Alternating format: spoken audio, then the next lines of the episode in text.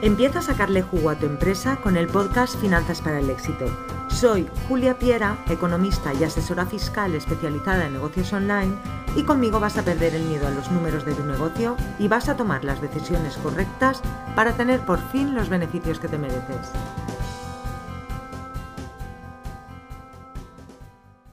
Hola a todos. En el episodio de hoy vamos a ver el punto de vista de las finanzas desde la perspectiva de Robert Kiyosaki, a través de uno de sus libros, en concreto a través de Padre Rico, Padre Pobre, que es como su libro de referencia. Este libro es uno de los bestsellers de finanzas personales a nivel mundial y nos ofrece una perspectiva de activo y pasivo un poco diferente de la puramente contable.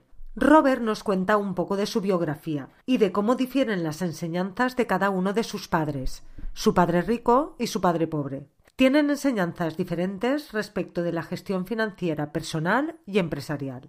Nos cuenta que la educación que recibimos nos aboca a valorar tener un empleo seguro para conseguir el dinero suficiente para vivir.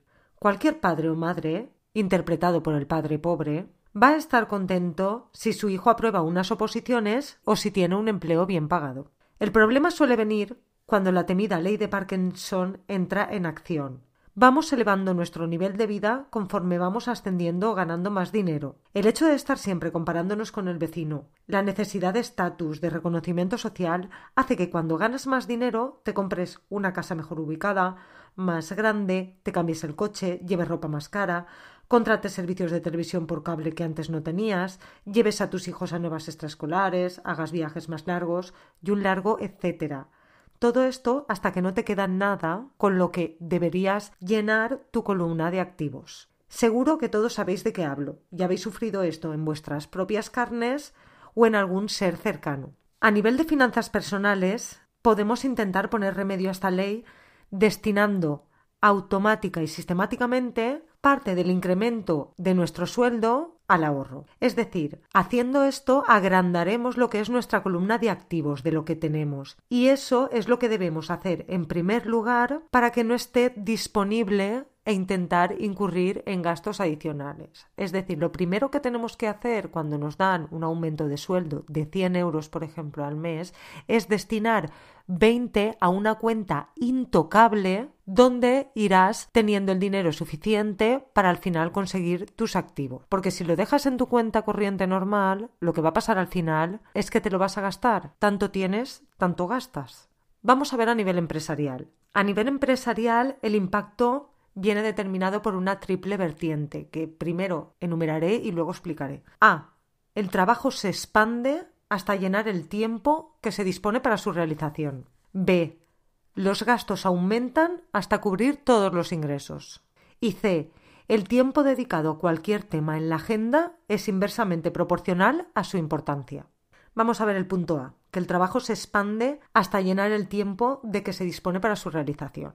A mí me ha pasado y creo que a ti también, que cuando estabas estudiando, pese a tener todo el trimestre para estudiar, ir llevando todo al día y hacerlo todo súper bien y estudiar poco a poco, has acabado preparando los exámenes en la última semana. También es frecuente que tengas un proyecto y que tardes en hacerlo exactamente el tiempo que se te ha concedido para ello. Y también, si ha habido un imprevisto y te han dicho que lo tenías que tener una semana antes, pues mira por dónde, lo has tenido una semana antes. En algunas empresas habrás podido observar que un padre o una madre piden reducción de jornada de una o dos horas y al final hacen el mismo trabajo que hacían antes. La empresa debería estar agradecida por esta reducción de jornada. Esto no es aplicable, evidentemente, a cadenas de montaje o a líneas de producción, donde el ritmo de producción lo marca la máquina es aplicable a otro tipo de puestos pues más administrativos o de dirección. ¿Y qué tenemos que hacer para que no nos pase esto? La verdad es que es muy difícil intentar que esto no te pase,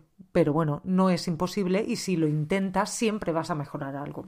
Entonces, aplica la regla de los dos minutos de David Allen. Toda tarea cuyo tiempo de ejecución sea inferior a dos minutos, tienes que hacerla de inmediato. Otra cosa que puedes hacer, pon plazo a las tareas, sobre todo a las no ordinarias. El hazme esto cuanto antes no funciona. Hay que decir, necesito que tengas hecho esto para tal día. Otra cosa que puedes hacer, controla que se está haciendo y que no se está dejando para el último día, ya que esto puede restar calidad al proyecto. Cada día controla cuánto se ha avanzado y que sigues on time. Vamos a ver ahora el punto B. los gastos aumentan hasta cubrir los ingresos. En la empresa siempre se nos ocurren cosas que podemos hacer y por tanto podemos aumentar el nivel de gasto, incluso hasta sobrepasar el límite de los ingresos y tener que endeudarnos. Siempre hay cosas que se pueden hacer y que se pueden mejorar y en las que se puede invertir. Para evitar que pase esto, lo que yo recomiendo es elaborar un buen presupuesto. En lo que a gastos se refiere, antes de incrementar una partida, tienes que analizar cómo va a repercutir esta en los ingresos. Es decir, pienso en cambiar el mobiliario de la oficina porque queda un poco soleto. ¿Me va a repercutir esto en los ingresos? Pues si me va a repercutir, lo hago y si no, lo demoro. También debemos tener en cuenta que cuando se elabora un presupuesto tendemos a gastar todo lo previsto en él por lo que es conveniente controlar que la evolución entre ingresos y gastos es la prevista para tomar las acciones correctoras si no estamos llegando a nuestro objetivo. Y el otro punto, el tiempo dedicado a cualquier tema en la agenda es inversamente proporcional a su importancia. Este punto también es conocido como la ley de la trivialidad y se refleja en que las organizaciones tienden a emplear el tiempo en asuntos triviales en lugar de dedicarlo a asuntos importantes y relevantes para el negocio que probablemente impliquen un mayor compromiso y esfuerzo mental en la toma de decisiones. Tiendes a hacer lo que es más fácil. Estar pensando de verdad en cómo mejorar el negocio no es fácil. Es más fácil estar pensando en cualquier otra tarea o en si el color de la portada del catálogo tiene que ser rojo o azul. Podemos salvar este obstáculo determinando el tiempo que vamos a dedicar a discutir cada tema en función de su importancia. Cuando estemos llegando a final del tiempo asignado, hay que tomar una decisión sí o sí. Una vez ya tenemos solucionada la ley de Parkinson, vamos a ver a qué destinamos nuestros ahorros. Principalmente Robert habla de acciones y de lo que denomina bienes raíces, es decir, propiedades inmobiliarias. Aquí es donde invierte principalmente, habiendo conseguido dejar de trabajar a los 47 años,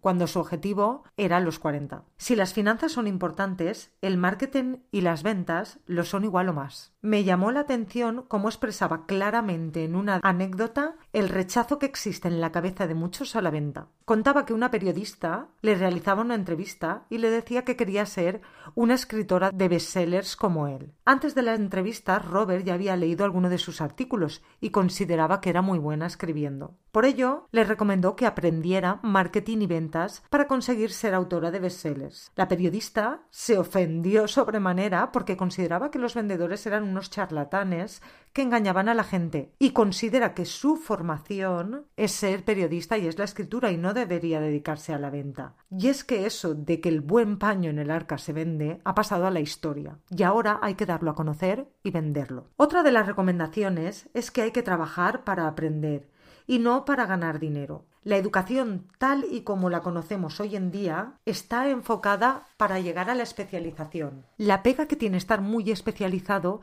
es que tus salidas, en caso de despido o de evolución del sector son muy limitadas. Para un emprendedor o un empresario se hace necesario seguir aprendiendo siempre y, según Robert, aprender de varias áreas de la empresa finanzas, marketing, recursos humanos. Los empresarios existimos. No son buenos empresarios simplemente los que son buenos en lo suyo. Así serían buenos trabajadores y no buenos empresarios. Los buenos empresarios han ido formándose y rodeándose de gente muy competente también en el ámbito del marketing, las ventas, las finanzas, la gestión y los recursos humanos principalmente. No son especialistas en estos temas, no. El empresario no es un especialista, pero sí sabe lo suficiente de cada área como para poder controlar su evolución y saber lo que está pasando en su organización. También se hace necesario aprender sobre cómo invertir lo que vas ahorrando.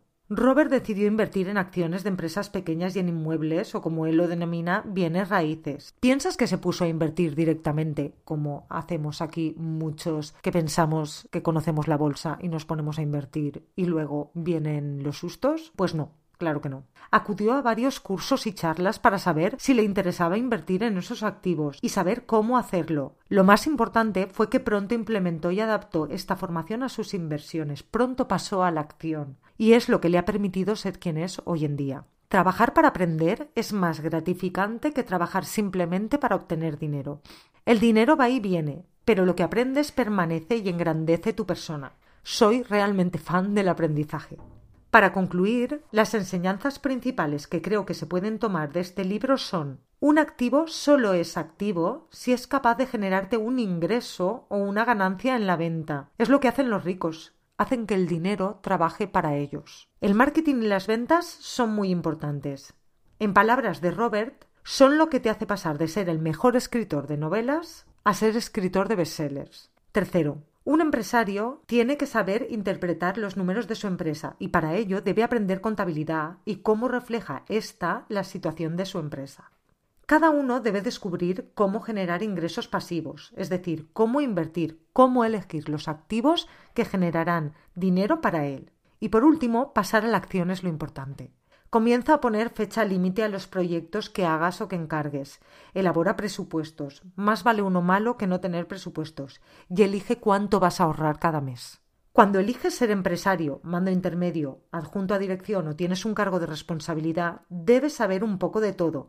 Y las finanzas son una rama muy importante de la empresa. Las empresas se crean para generar beneficio y dinero para sus socios, por lo que saber cómo influye cada decisión en la cuenta de resultados es fundamental. Con el término de finanzas no me refiero a hacer asientos o a llevar la contabilidad de una empresa, sino al hecho de saber cómo interpretar tus estados financieros, básicamente tu balance y tu cuenta de pérdidas y ganancias, y saber cómo obtener información útil que te permita controlar la buena evolución de tu empresa, sacarle el máximo partido a tu actividad y tomar las decisiones de crecimiento o no. Las finanzas y la gestión son fundamentales para la buena marcha a largo plazo de un negocio, y eso es lo que vamos a ir aprendiendo poco a poco en estos podcasts. Espero que esta primera aproximación a las finanzas haya sido de tu agrado, y quiero contarte también que ya tengo disponible mi primer curso de finanzas para emprendedores se llama Construye tu beneficio y es un curso de finanzas básicas donde empezarás a perder el miedo a los números de tu negocio y empezarás a entenderlos y a tomar mejores decisiones para ti y para tu empresa. Si te interesa,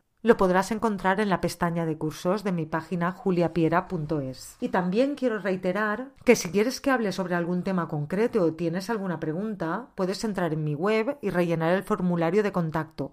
Y también puedes escribirme directamente a julia.juliapiera.es, porque mi mayor motivación es ofrecer contenido de valor y que interese a las personas, ya que trabajo el contenido por lo menos que sirva a la gente. Y como siempre te digo, esto es mi, opinión, mi interpretación las cosas y tienes que aplicarlo solo si te sirve a ti y a tu negocio. Nos vemos la próxima semana.